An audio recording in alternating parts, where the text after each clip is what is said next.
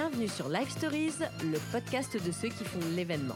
Si vous êtes passionné d'événementiel ou simplement curieux de savoir comment organiser un événement réussi, alors ce podcast est fait pour vous.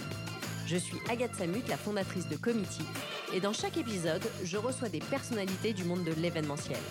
Ensemble, nous décryptons les tendances, partageons des bonnes pratiques et des conseils d'experts. Avec Live Stories, vous allez découvrir des histoires inspirantes, des idées novatrices et des astuces pour réussir vos prochains événements. Bonne écoute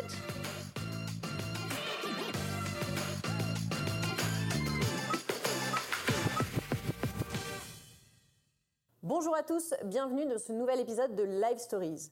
Alors comme vous le savez, j'aime partager dans ce podcast des idées, de l'inspiration, mais aussi des conseils et des bonnes pratiques, une approche très opérationnelle, sûrement une déformation professionnelle de mon passé de directrice de production.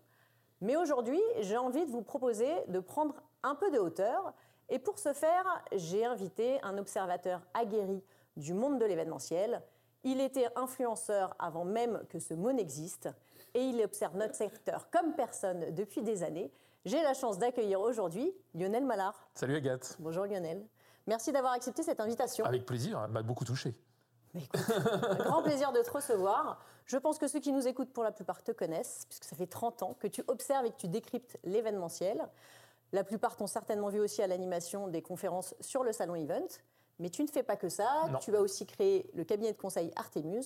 Alors raconte-nous, qu'est-ce que tu fais de tes journées? C'est vrai, c'est une bonne question. Euh, dans mes journées, je suis plutôt un homme de l'ombre, en fait, euh, puisque j'accompagne euh, des acteurs du monde de l'événementiel dans mhm. leurs réflexions stratégiques ou opérationnelles.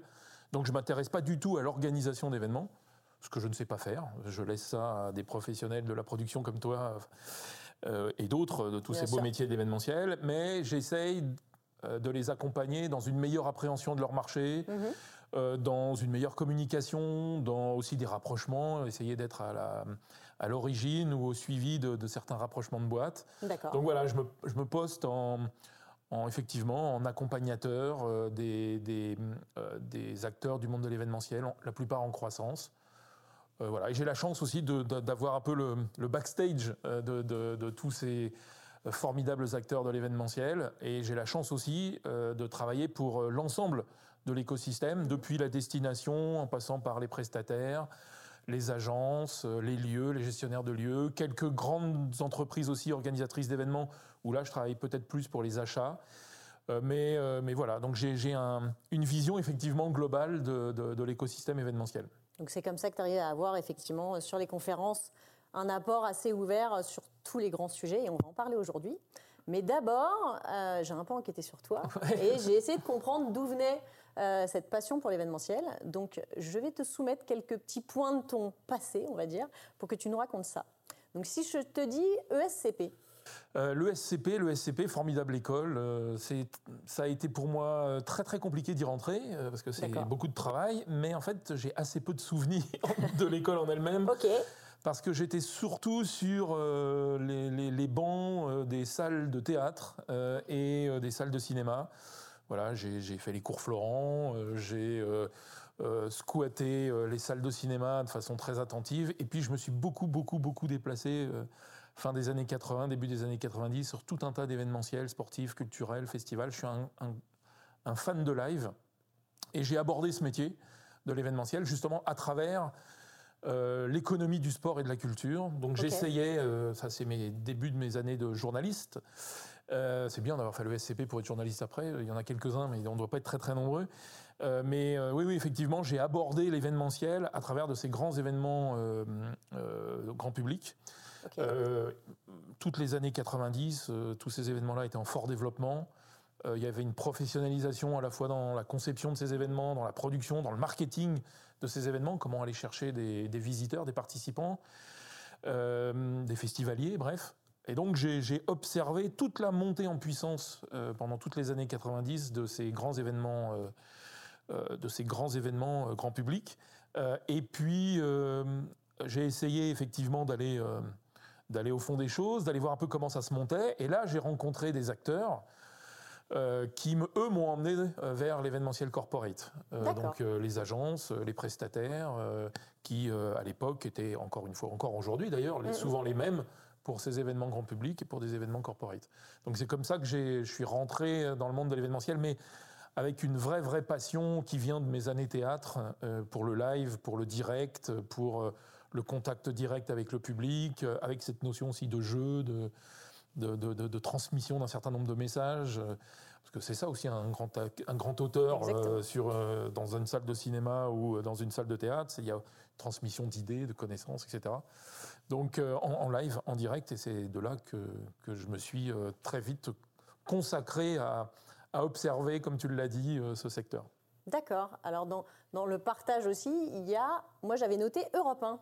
Oui, c'est euh, en fait euh, le SCP, j'ai fait un master à la SCP qui, qui m'a amené à concourir à un, concours, c'est le cas de le dire, à Europe 1, que j'ai gagné alors que j'avais jamais écrit un papier de ma vie, bref. D'accord. Et donc j'ai passé un an à Europe 1, ça a été ma, ma formation de journaliste. J'ai passé une année extraordinaire, j'en suis sorti épuisé. Euh, je suis parti à l'armée, parce qu'à l'époque, on faisait l'armée. Euh, donc, euh, les gendarmes sont arrivés chez mes parents en disant On l'emmène. On l'emmène, on l'embarque. bref, non, non, j'ai été formé au contenu, à la, manière de, raconter une histoire à Europe 1 avec des journalistes qui, sont mes pères, mes, mes, mes, maîtres. et je, ces années, cette année-là, je, vraiment, j'en ai encore des souvenirs tout émus. C'était en 92. et effectivement, c'est hyper formateur très très formateur. Et ça, j'ai été en fait deux, avant d'être consultant, j'ai été pendant 15 euh, ans journaliste. Euh, et, euh, et, cette année de repas fait partie des, de mes plus belles années professionnelles. Alors journaliste aussi pour l'événementiel et même plus que ça? Alors en fait, toutes les années 90, j'étais free, donc pigiste comme on dit dans le monde du journalisme. J'ai écrit pour beaucoup de, de, titres de presse économique à mhm. l'époque, toujours avec cet angle euh, économie du sport et de la culture. Euh, et, euh, et un, une de mes collaborations était effectivement le magazine L'événementiel. Et en 2000, le patron de, d'Avas Sport à l'époque, qui s'appelle Avas Play aujourd'hui, mais le patron d'Avas Sport m'a demandé, ainsi qu'un Muriel Chapuis, une de tes consoeurs, Exactement, que je salue, euh, de, de, nous, de nous, ils nous ont confié euh, la, la, codirection euh, du magazine. donc je suis passé de, de journaliste à directeur général délégué d'une entreprise. Le passage ne s'est pas fait sans douleur, mais il, s'est fait. C'est pas la même aventure. C'est pas tout à fait la même aventure, mais non, non, là aussi, ça a été cinq années assez extraordinaires où, où, avec Muriel, on a totalement remonté le titre. Mm. Euh, où on a créé des nouveaux produits, où on a essayé de structurer l'information pour ce secteur, un secteur qui à l'époque, on sait bien, était vraiment en pleine croissance là aussi, en pleine structuration. Donc on s'est euh, régalé, on a mis en avance, euh, oui, on, a, essayé de mettre en avant des, vraies stratégies événementielles. Donc nous, mhm. notre parti pris, c'était vraiment l'annonceur. Alors derrière, quand il avait des agences, on en parlait évidemment. quand il y avait des prestataires derrière pour alimenter toute cette réflexion autour du, du secteur, on les mettait aussi également en avant, mais on mhm. partait toujours de la stratégie de de la stratégie de l'organisateur, qu'il soit corporate, qu'il soit institutionnel ou qu'il soit euh, organisateur d'événements grand public. Donc ouais, c'était des années extraordinaires, vraiment C'était les grandes années de l'événementiel. Ouais, c'était les grandes années de l'événementiel, c'est clair. Euh, on, avait un modèle économique publicitaire, donc tout le monde communiquait à outrance. Ça a été euh, vraiment effectivement de très très belles années. et voilà, on a aussi essayé de structurer notre diffusion, notre marketing on a fait une belle, belle. J'ai passé cinq ans euh, à la direction générale déléguée de l'événementiel avec Muriel et on, s'est vraiment, vraiment éclaté. Et donc, après, donc plutôt aujourd'hui, euh, il y a ce côté transmission aussi euh, avec l'école. Oui, avec l'école. Alors moi, je suis associé, je suis un des 42 associés de l'école et, et, aussi administrateur. oui, oui, la transmission, ça, ça, a été un, euh, ça a été une, récurrent dans ma, dans, dans, ma vie professionnelle. Hein. Tu en sais quelque chose, euh, Exactement, cher Agathe. Pour la petite histoire, donc, euh, pour ceux qui nous écoutent, donc Lionel était mon professeur quand j'ai fait l'ISCOM. Donc ça, ça, remonte un petit peu. exactement. ça ne nous rajeunit pas, comme dirait l'autre. C'est ça. non, mais de façon plus récente, effectivement, j'ai été, je, je, je, soutiens Hubert Dupuis, directeur général de l'école. Bien sûr euh, dans ce qu'il a fait euh, en termes de pédagogie, de, rupture même, une, disruption totale sur les pédagogies des écoles, avec lui sa grande connaissance du terrain aussi. L'école est, est, un, est, un, truc absolument dingue, avec quelques étudiants. Là, il y a des, changements, je ne dis rien, mais il y a des changements qui vont être très prochainement annoncés, qui vont, qui vont participer d'un nouvel élan. donc, non, non, c'est assez extraordinaire ce qui est en train de se passer autour mm. de l'école et, et j'espère que le marché va suivre parce que Là-dessus, il, il, y a des candidats et des, et des étudiants, et puis demain des futurs professionnels qui, sont, euh, qui vont être euh, remarquablement formés. Ah oui, oui, je trouve que voilà, l'école, son parcours pédagogique, la manière dont c'est amené, je trouve ça assez incroyable. Et c'est d'ailleurs, euh, j'en discutais avec Hubert il y a peu de temps, c'est dommage qu'il n'y ait pas plus d'étudiants, parce que moi, quand j'étais étudiante, j'aurais adoré faire l'école, ça n'existait pas. Mais j'espère que pour la suite, effectivement, ça va être une vraie opportunité pour Faire venir des nouveaux talents dans notre, dans notre secteur aussi. Quand euh, on crée une école, euh, on ne se rend pas compte de la difficulté euh, d'aller attirer effectivement des étudiants qui potentiellement, comme toi à l'époque, sont très intéressés par le secteur. Mais en fait, c'est un véritable métier. il y a un marketing très particulier pour aller chercher ces futurs étudiants. qui a été un peu notre limite, alors qu'en termes de pédagogie, je pense qu'aujourd'hui, sur la place de Paris, il n'y a pas mieux. En tout cas pour les métiers d'événementiel. Je, suis assez d'accord. Alors ce que je te propose, c'est qu'on vienne maintenant aujourd'hui, voir à demain. Euh, donc notre secteur, il a beaucoup évolué. Il y, a, des nouvelles attentes, il y a eu des nouvelles technologies, il y a beaucoup de choses qui se sont passées. Euh, ça continue, bien évidemment, encore de bouger. Moi, j'aimerais avoir ton avis. Euh, c'est quoi, d'après toi, les nouveaux défis qui arrivent dans notre secteur? Il y en a pas mal. il y en a pas mal. D'ailleurs, c'est vrai que ces derniers temps, enfin, on a eu trois années assez exceptionnelles euh, et qui ne reflètent en rien d'une réalité du marché. Mhm. Deux ans où les événements ont été quasiment interdits. Et une année, une année de rattrapage, j'appelle ça moi le revenge event, euh, donc une année de rattrapage à plein, euh, avec une surconsommation d'événementiel présentiel d'ailleurs. Voilà, donc ces trois dernières années, il faut absolument pas, je pense, en prendre en compte la manière dont elles se sont passées, parce qu'elles ne représentent en rien l'évolution de ce secteur. Euh, donc il faut qu'on reste lucide par rapport à ces trois ans mhm. euh, et il faut qu'on puisse se projeter effectivement sur les années à venir avec, comme tu l'as dit, des enjeux euh, qui me semblent assez essentiels et sur lesquels l'ensemble des acteurs, l'ensemble de l'écosystème devrait quand même se pencher. Il y a un premier enjeu qui est un enjeu environnemental ou en tout cas de responsabilité. Là, je suis assez optimiste. On se rend compte qu'il y a une prise de conscience quasi généralisée mhm. avec quand même derrière une accélération depuis que les organisateurs euh, euh, et les entreprises en particulier mettent dans leur cahier des charges des éléments forts en termes d'éco-responsabilité, d'éco-conception. Mhm. Donc oui, il y, a une, accélération qui, montre qu'il y a une prise de conscience généralisée. Après, quand je vois les mises en œuvre, je suis encore très sceptique sur la manière d'aborder ces questions et ces changements, dans la, dans la prod surtout. Oui. Voilà ça nécessite pour moi un changement radical d'habitude, si on veut faire des efforts et si on veut qu'il y ait un impact positif, mhm. y compris parfois dans le choix de ces prestataires, et remettre en cause des, années, voire des décennies de pratique. Tu sais ce que c'est En prod, on a ses habitudes. Euh, voilà, d'aller chercher des nouveaux intervenants qui, eux, ont des solutions euh, beaucoup plus propres, euh, beaucoup plus, avec beaucoup plus d'impact. Bah, voilà, là, on est un peu entre les deux. Euh, on, a, on, est un métier euh, qui s'est complètement professionnalisé ces dernières années. Là, il y a des nouveaux acteurs qui arrivent avec des nouveaux produits qui, eux, n'ont pas forcément l'habitude de, d'entrer dans le grand bain du live, du prototype qu'est l'événement, euh, et de sa mise en œuvre, de sa conception et de sa mise en œuvre. Donc, il y a une confiance qui n'est pas encore là. Voilà. Et puis, il faut aussi, ça commence, mais il faut aussi, je pense que l'ensemble des acteurs puissent aborder, puissent se transformer. Euh, et là aussi, quand on est... Euh, et encore une fois, il y a de bonnes excuses hein, de ne pas avancer vite. Quand on est une boîte qui investit beaucoup, euh, des loueurs de matériel, des prestataires techniques, eux dépendent aussi du matériel qui existe en amont. bref, bon voilà, tout, tout, ça est en train de se mettre en ordre de, bataille. Il y a donc prise de conscience est là, mais il faut qu'on fasse absolument et vite des progrès sur la mise en œuvre et l'acceptation de nouveaux produits et de nouveaux services qui sont mm. des plus green. Voilà. Tout à fait d'accord. Accélération et acceptation pour changer. Exactement, comme d'habitude. Euh, mais là, euh, là, il y a quand même urgence. Hein. Enfin, je veux dire, on est, on est. Depuis le temps qu'on en parle. Ouais, c'est clair. Mais bon, il suffit d'ouvrir sa télé 5 minutes tous les soirs pour voir les dégâts que font. Mm. Que, que, font le rehaussement des températures. On a notre part à prendre. il faut arrêter de, de renvoyer la responsabilité sur d'autres secteurs économiques ou sur, ou sur d'autres individus ou je ne sais quoi. Mm. Il faut qu'on fasse notre propre boulot.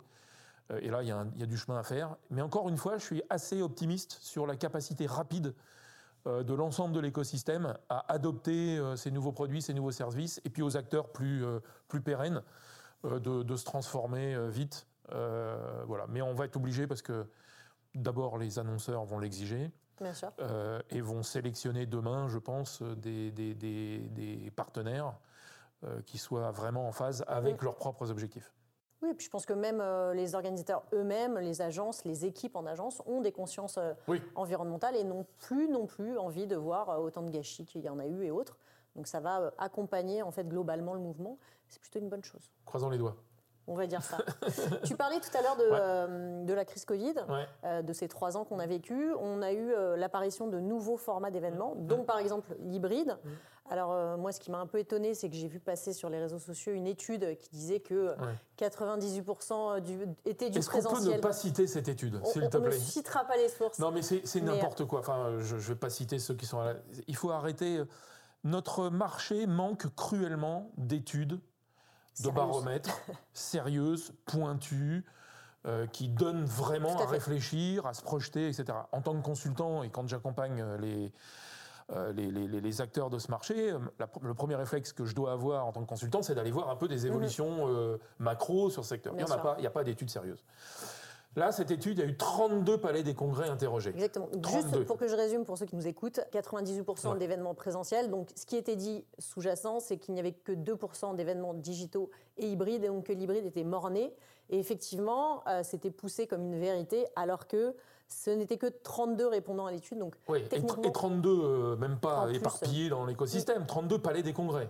Donc, euh, et puis, enfin, moi, je suis pas un professionnel de l'événementiel au titre production du terme si j'ai un événement digital à faire, je suis pas sûr d'aller voir directement un palais des congrès en plus. Donc, euh, pas faux. heureusement, peut-être que eux, dans leur euh, business model, euh, ils ont 98% d'événements physiques. C'est logique. Bon, voilà. Donc, soyons sérieux, soyons sérieux. Alors moi, je crois pas en l'hybride. D'accord. je n'y crois pas pour plein de raisons. la première, d'abord, ce que j'ai vu jusque-là, mhm. j'ai trouvé ça assez déceptif. À la fois quand je suis derrière mon écran, et qu'il y a euh, une autre audience assise dans une salle, mhm. assise dans une salle, et à la fois quand je suis assis dans une salle et que je sais pertinemment que euh, euh, c'est récupéré pour de, de, de, l'audience derrière l'écran. Pour moi, s'adresser à deux audiences, mhm.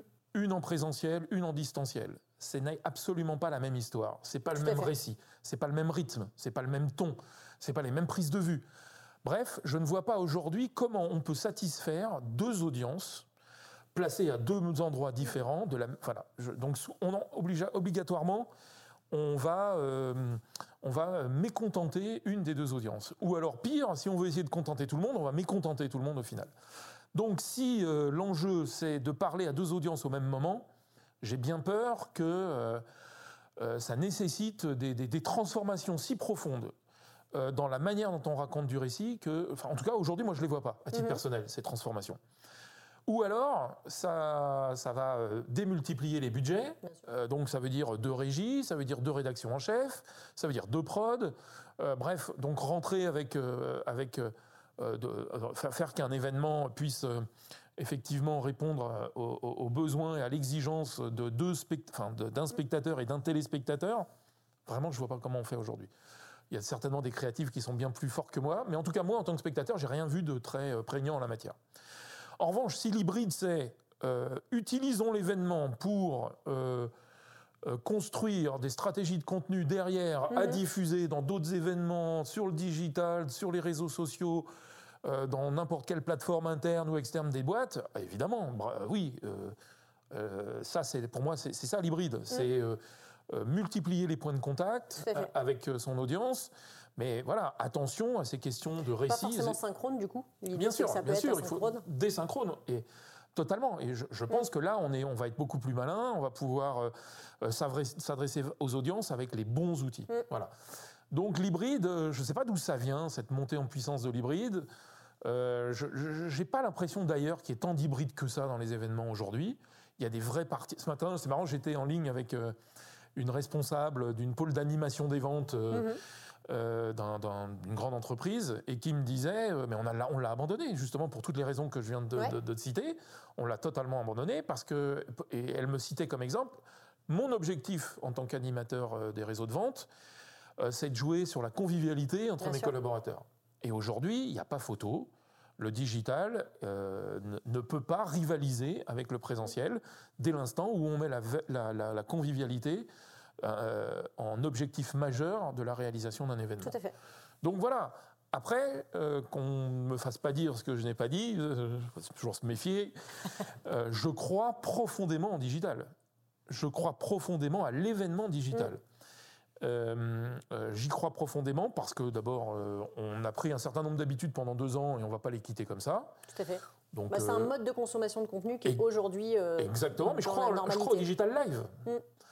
Je pense que quand on regarde ce qui s'est passé ces trois dernières années, il y a eu des progrès monstrueux dans l'interactivité, y compris d'ailleurs dans la convivialité, même si c'est encore déceptif dans la manière de faire événement à travers un écran. Je, trouve que moi, je suis assez surpris de cette évolution.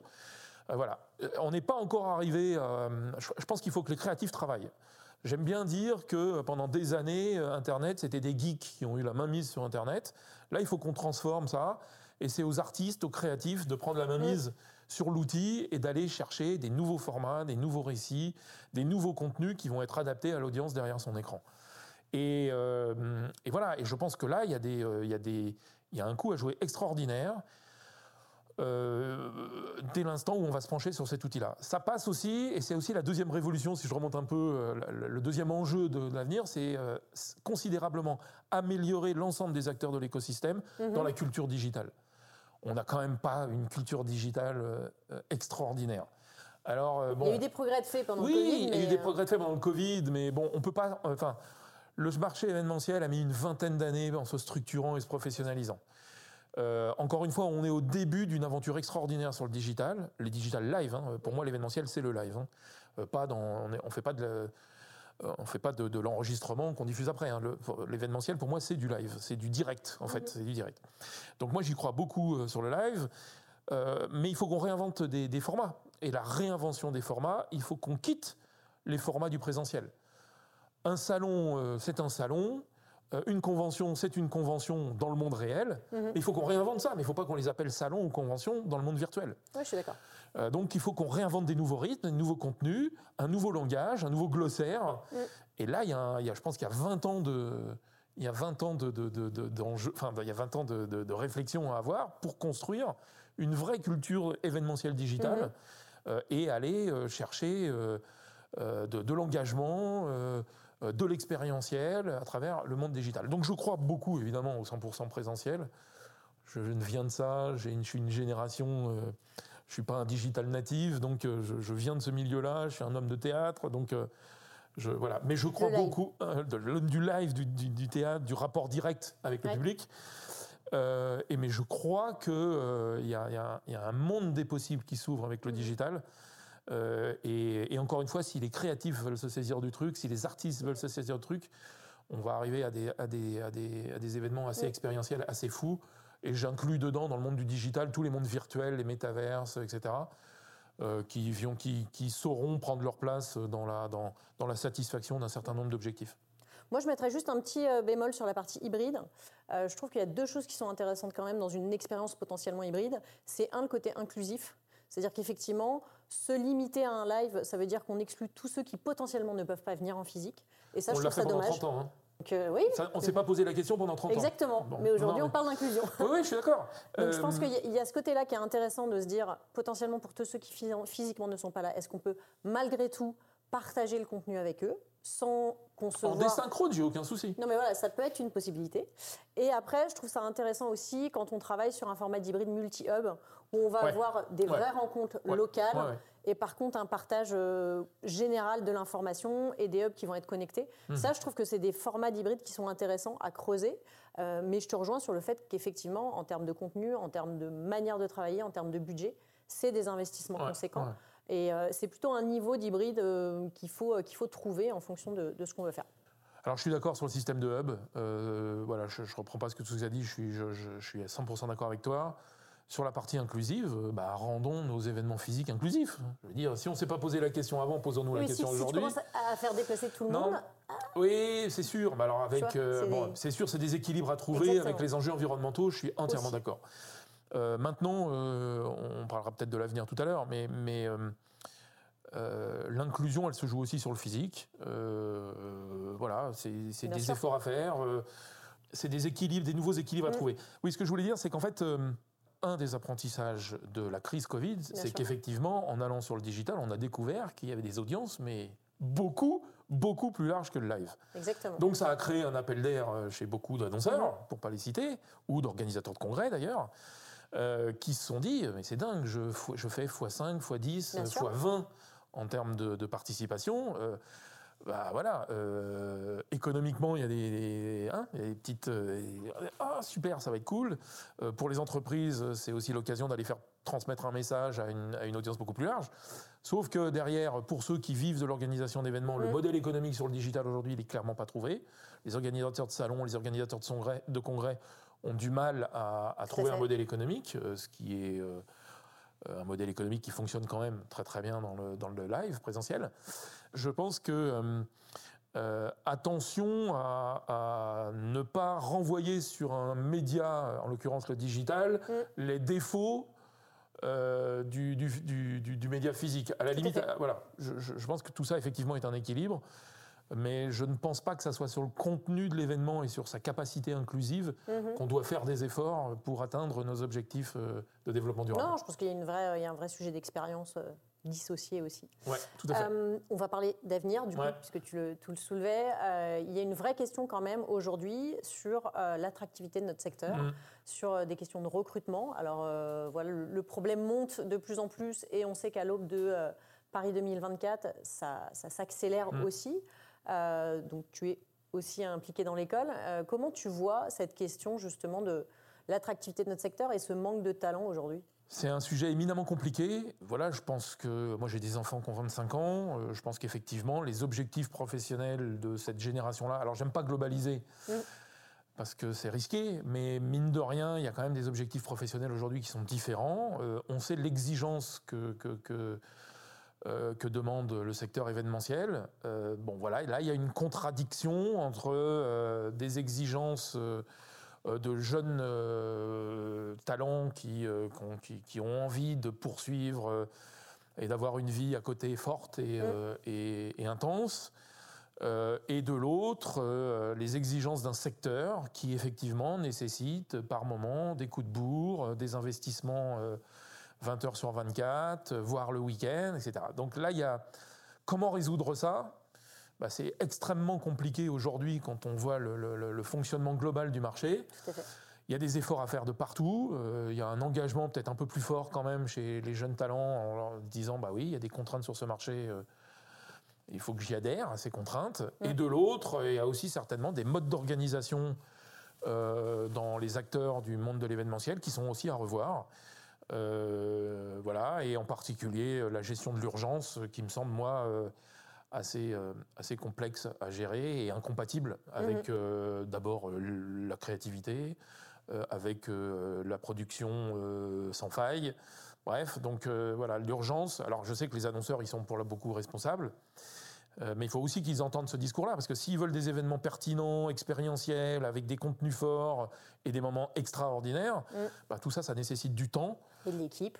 Euh, et l'équipe, voilà, et bien évidemment. Et donc, si, oui, déjà, si on résout la problématique du temps, je pense que euh, si les gens se retrouvent dans, dans un système de conception et de montage mm. d'événements qui soit un peu plus fluide et, et moins stressant, on va déjà résoudre une petite partie des problèmes. Voilà.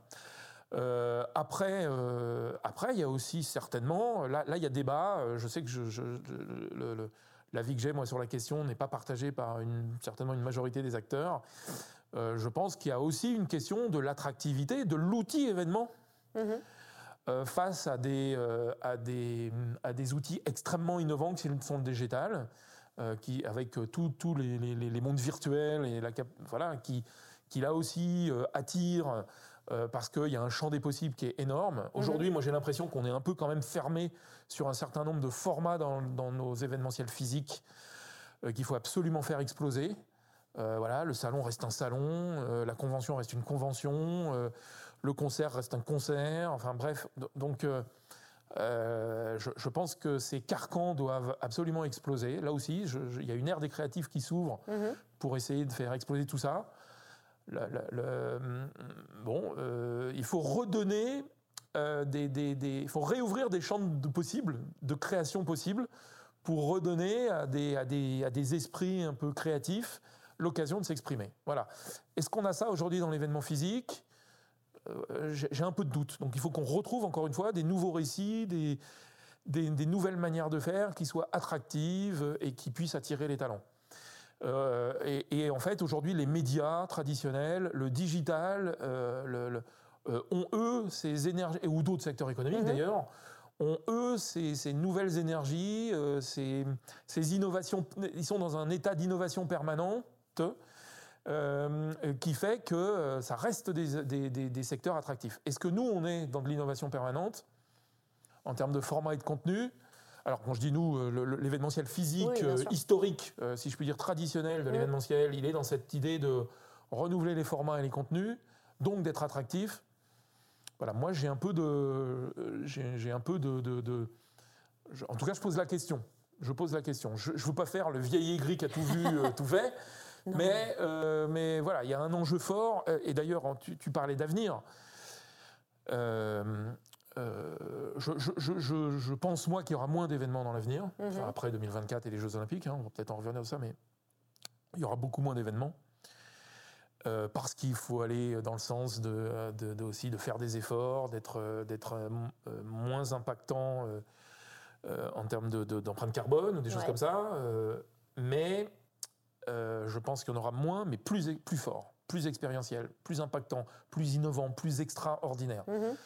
Mm-hmm. L'événementiel, c'est ça, c'est sortir ses invités, ses participants, ses congressistes de leur quotidien et qu'ils puissent vivre une expérience qui sort de leurs habitudes personnelles ou professionnelles. Mm.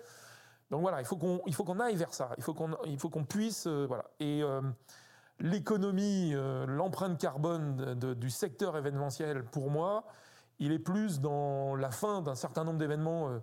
Mets plein de guillemets qui ne servent à rien ou à pas grand chose, ou en tout cas qui n'embarquent pas les, les, les, les, audiences et qui ne leur fait pas vivre cette expérience forte. Mm vers au contraire des événements qui soient eux très forts, très, très impactants, forts pour l'individu, donc là ça, parle de toute la personnalisation de l'expérience, fort pour la communauté réunie, c'est-à-dire que l'individu il a besoin aussi de comprendre qu'il est euh, au sein d'une communauté qui est en mouvement, qui avance, mhm. qui innove, qui bref. Et puis fort pour le monde, donc là c'est tout ce qui est de l'ordre de l'héritage universel d'un événement. Qu'est-ce que je laisse au territoire sur lequel je suis? Euh, Qu'est-ce que je laisse à la communauté que je réunis? Euh, qu'est-ce que je laisse au monde globalement? Donc là aussi, c'est là-dedans rentrent tous les efforts qu'on doit faire en termes de production et de, et de baisse de l'empreinte carbone. Donc voilà, la personnalisation, euh, une, démarche communautaire et derrière euh, un, héritage sur le monde très positif. Bon voilà, donc ce qui fait que si, si on, si on s'impose ces mm. objectifs-là, de fait, il y a un certain nombre d'événements qui risquent de ne plus avoir lieu, et c'est pas grave, c'est le sens du monde.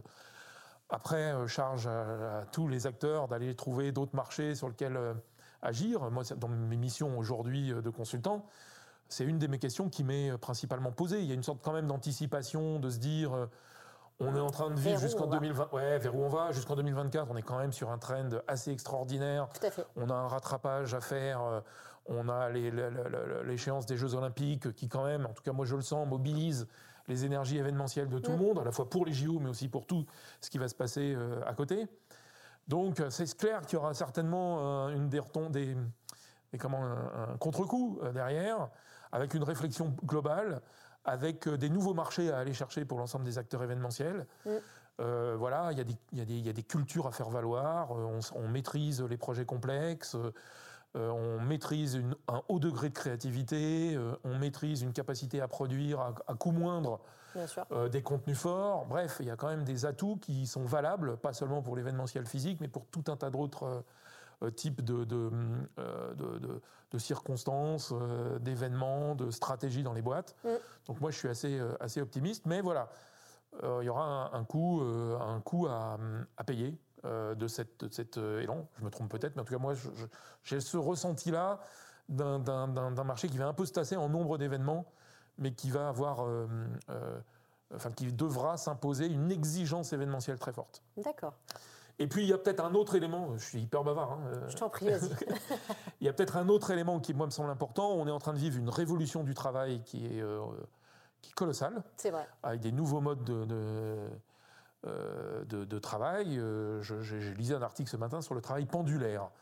Donc c'est le travail pendulaire, c'est tous ces gens qui habitent en province en région, euh, ou à la campagne et qui vont dans les grandes métropoles pour bosser une, deux, trois journées par semaine.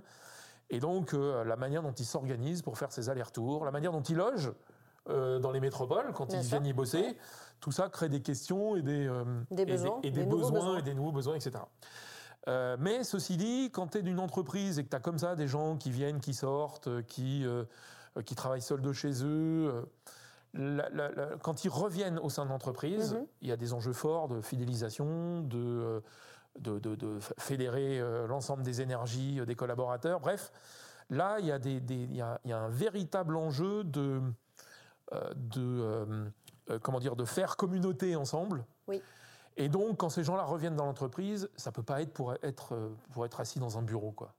Je, ne l'imagine pas. Mhm. Sinon, encore une fois, on va. Donc, donc ce, comment faire pour que quand les gens reviennent dans l'entreprise, ils puissent vivre euh, leur boulot d'une autre manière, peut-être un peu plus événementielle, euh, en vivant des expériences euh, avec leurs collègues qu'ils voient une fois tous les 10, mhm. 15 jours. Bref, donc là, je pense qu'il y, y, a une réinvention des temps Tout à fait. de communication interne, d'organisation du travail, mm. qui est pour moi euh, un relais de croissance possible pour l'ensemble des métiers de l'événementiel. Alors on n'est pas sur des grands messes, des grands groupes, etc. On est sur des petites équipes, on est sur des petits groupes, on est sur des petits événements, mais mhm. qui vont venir favoriser l'esprit d'équipe, euh, avoir un haut degré de fédération, euh, de convivialité, etc. Et, pourquoi je dis ça? Enfin, j'essaye de, Pour moi, tout ce qui s'est passé ces trois dernières années, c'est le grand succès des séminaires au vert. Oui. Avec le succès d'un groupe comme Châteauforme, par exemple. Tout à fait. Euh, euh, qui, euh, qui fait qu'on sent le besoin de se retrouver en dehors de l'entreprise pour bosser, clairement. Oui mais aussi pour avoir des temps de convivialité, des temps de partage, des temps d'activité ensemble.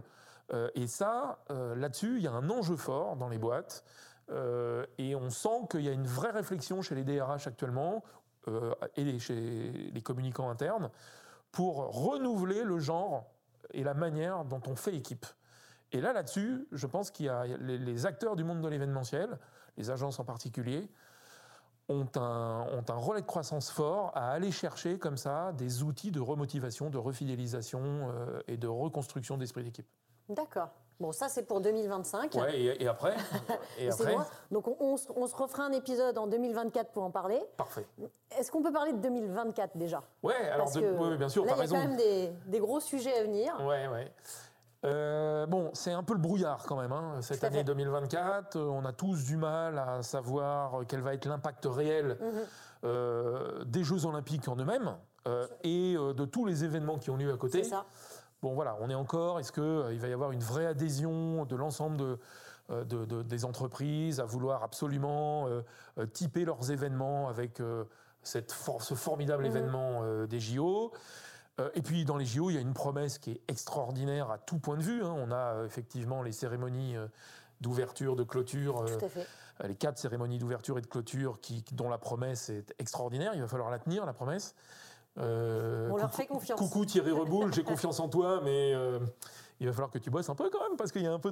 Enfin, j'imagine que tu bosses, mais je veux dire, il y a, des, il y a une promesse qui est très très forte et qu'il va falloir absolument satisfaire. Mhm.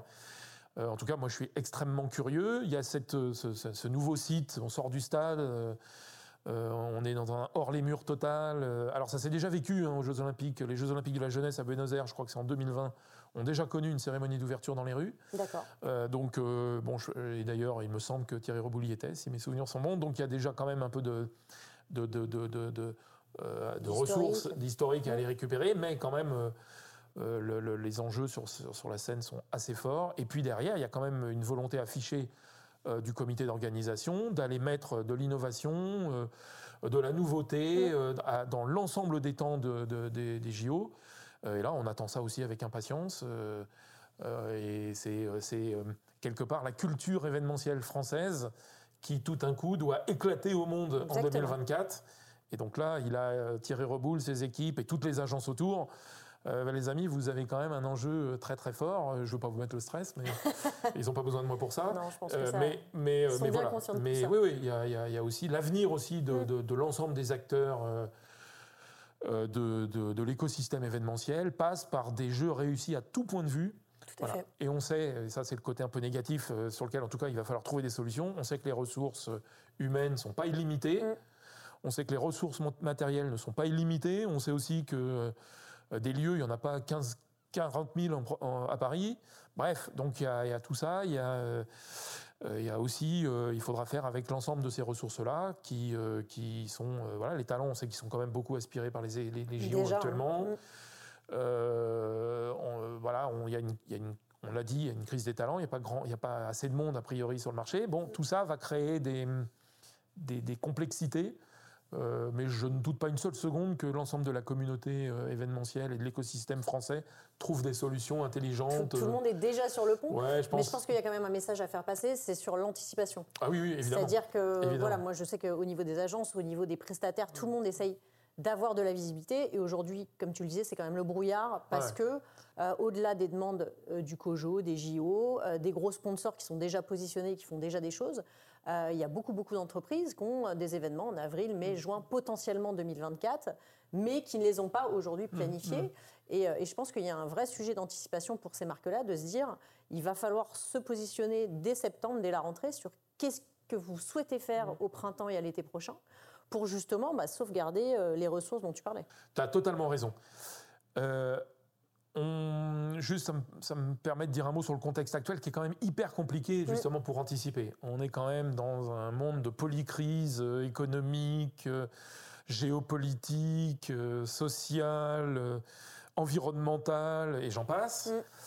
qui n'aide pas les annonceurs, les entreprises à anticiper. Euh, donc on voit bien aujourd'hui, on est dans un mouvement de réduction des délais euh, très fort entre le moment où on décide de faire un événement et la date de cet événement. Euh, ces délais-là, on sait, enfin voilà, c'est aussi c'est le monde économique et le monde socio-économique qui l'impose. Mais je pense que derrière, il faut absolument que, comme tu le dis, il faut mm, retrouver un nouvel équilibre et reprendre un mhm. peu quand même d'anticipation.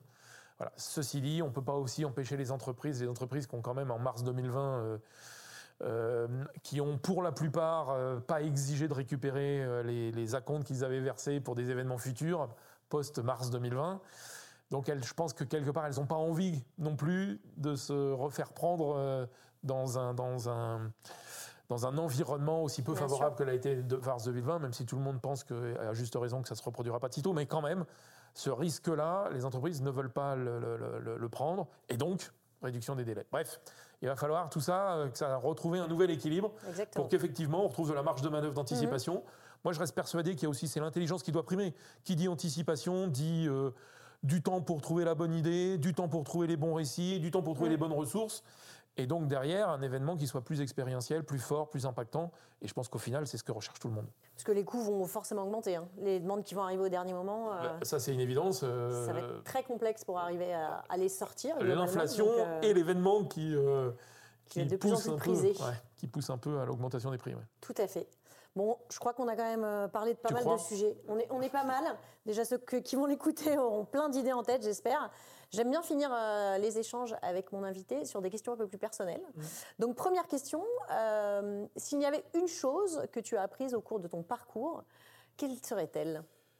Euh, en fait, bon, il y en a plein, mais j'en retiens une, moi, mmh. c'est les entrepreneurs, les hommes entrepreneurs, enfin les hommes et les femmes entrepreneurs de ce secteur. En 30 ans, quand tu vois les, les ce qui est devenu, euh, enfin ce qu'a construit Olivier Ginon chez GL Evans, euh, Cyril de Froissart, Cyril Georgini chez Auditoire, euh, Jacques de la Guillonnière chez Novelty, on est chez Novelty là. Bref, ça, fait partie des plus belles aventures industrielles de, l'économie française. Il faut qu'on se le dise. on a vu, enfin moi j'ai été le, spectateur absolument, comment dire, ébahi quelque part, étonné, franchement, franchement impressionné par le parcours professionnel. Mhm. Euh, de ces gens-là. On peut citer aussi Angélique Eriksen chez Egg, on peut citer, parce que je on va me, dire, euh, t'as pas cité de femmes.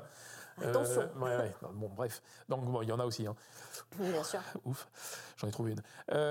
non, mais voilà, il y, a quand même aujourd'hui un, élan fort de ces gens-là. Moi, je les ai connus au début des années 90. GGL, il devait être 15. Chez Auditoire, il devait être 4. Euh, j'ai connu euh, Euroson, euh, donc qui, à partir de la, société à partir de laquelle est né le groupe Novelty, ils étaient dans un garage au Chênay, je crois. Bon, bref, on est, on, voit là la, formidable impulsion qu'ont eu ces entrepreneurs et qui ont donné quelque part aussi au marché leur lettre de noblesse. Donc voilà, moi je suis assez admiratif de ça et, et en tant que consultant, de voir quels ont été chez eux euh, les éléments qui ont constitué ce parcours à succès, mhm. euh, les, les, les, choix qu'ils ont faits, euh, les, choses qu'ils ont anticipées, la manière dont ils voient aussi l'événement de demain. tout ça fait qu'on on, essaye, bah, tout ça après, d'analyser et de voir un peu quels sont les bons, les bons parcours ou en tout cas les bons comportements à adopter pour essayer de construire des entreprises euh, forte, euh, euh, respectueuse de l'environnement, mhm. inclusive, avec un modèle économique, etc. Voilà, moi je suis impressionné vraiment par les parcours entrepreneuriaux de, des gens de l'événementiel et en particulier les, les 5, les 4 ou 5 que j'ai cités. D'accord, dont on ne parle pas assez d'ailleurs, c'est pas forcément des oui. success stories qu'on voit beaucoup. non, non, mais peut-être que je les inviterai. c'est une bonne idée. C'est une bonne idée. non, non, mais enfin vraiment. Euh, en tout cas, moi j'ai eu la chance de travailler pour, et pour Jacques de la Guillonnière, mm. Novelty, et pour euh, Auditoire. Euh, je comprends les raisons pour lesquelles ils en sont là aujourd'hui. Voilà, donc je voudrais leur rendre un hommage parce que ce qu'ils montrent de leur, de leur progression, de, leur, de la manière dont ils ont constitué leur, leur entreprise, dans la vision qu'ils ont mm. eue, euh, je pense que ça, ça, ça, effectivement, ça, on comprend plein de choses et on, on ouais, on n'étudie pas assez euh, ces, ces parcours-là. Tout à fait. Et on les regarde pas assez. Inspirants, euh, exactement. C'est assez fort. C'est assez fort. Alors justement, l'inspiration, c'est quelque chose que tu pratiques beaucoup, forcément, pour nourrir un peu ta vision. Mmh. justement, pour ceux qui nous écoutent, est-ce que tu aurais, je ne sais pas, un créateur de contenu ou une série ou un livre, quelque chose qui t'inspire et que tu serais prêt à nous partager? Euh, écoute, euh, le dernier film que j'ai vu m'a complètement épaté. C'est un film excessivement grand public. Je fréquente toujours les salles de cinéma. C'est Les Trois Mousquetaires. Très bien. Voilà. C'est d'une simplicité, on connaît tous l'œuvre. C'est d'une simplicité euh, remarquable. C'est les acteurs sont juste merveilleux, pointus. on voit qu'ils prennent plaisir à jouer. Mhm. La réalisation est tout à fait intéressante. On est, il y a à la fois, on est sorti du carcan traditionnel du bouquin pour y apporter euh, beaucoup de choses. Euh, voilà, donc j'ai retrouvé une sorte de métaphore de l'événementiel. Très bien. des, acteurs à leur place, euh, des, des, gens qui prennent plaisir à construire, à jouer et à transmettre. Mhm. une histoire très forte et un récit très très fort. voilà, moi j'ai trouvé ça assez, assez, assez intéressant. Euh, en bouquin, euh, le bouquin, euh, je ferai une petite pub pour le, sur le, bouquin du Public System sur le, capital relationnel qui est assez pointu et assez intéressant, en tout cas qui mhm. ouvre plein de champs de, réflexion. Bon, voilà ce que j'ai envie de, partager. C'est déjà pas mal. C'est déjà pas mal, ouais. Enfin, je, je, dis aux jeunes générations, je dis encore un peu aux gens de l'école que je croise de temps en temps et aux jeunes chefs de projet, trouvez le temps de sortir, mm. allez vous inspirer dans les expos, euh, dans les festivals, dans, euh, dans, dans, les, dans, tout ce que vous pouvez aller voir, allez bouffer, il faut bouffer du, du, du, du, contenu pour, euh, pour que ça effectivement ça vienne enrichir nos modes de, de, de, pratique, nos manières de faire et que ça nous permettra aussi d'inventer des nouveaux récits demain. Exactement. Ben, on, on, va s'arrêter sur ce bon mot, les nouveaux récits à venir. Merci beaucoup, en Merci tout cas, à toi, Agathe. Lionel. C'est très sympa. Eh ben, ravi de t'avoir reçu. Merci à vous de nous avoir écoutés. J'espère que cet épisode vous a captivé. Vous avez plein de sujets de réflexion pour vous projeter sur les nouveaux récits et sur les événements de demain, 2024-2025.